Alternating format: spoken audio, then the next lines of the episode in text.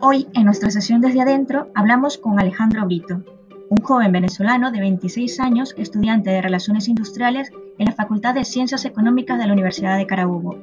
En su camino como estudiante ha descubierto su vocación por la formación académica y actualmente pertenece a Red Joven Carabobo, organización encargada de otorgar formación académica en liderazgo a los jóvenes venezolanos. Para él, el reto principal de cada joven está en descubrir en qué es bueno y hacia dónde se debe dirigir. Cree firmemente en la importancia de la educación como motor del cambio. En sus palabras, un joven capacitado para desarrollar un tema que le guste y sea útil para su comunidad o su ciudad marcará la diferencia allá donde vaya. Sin más preámbulos, hola Alejandro, cuéntanos un poco más sobre ti.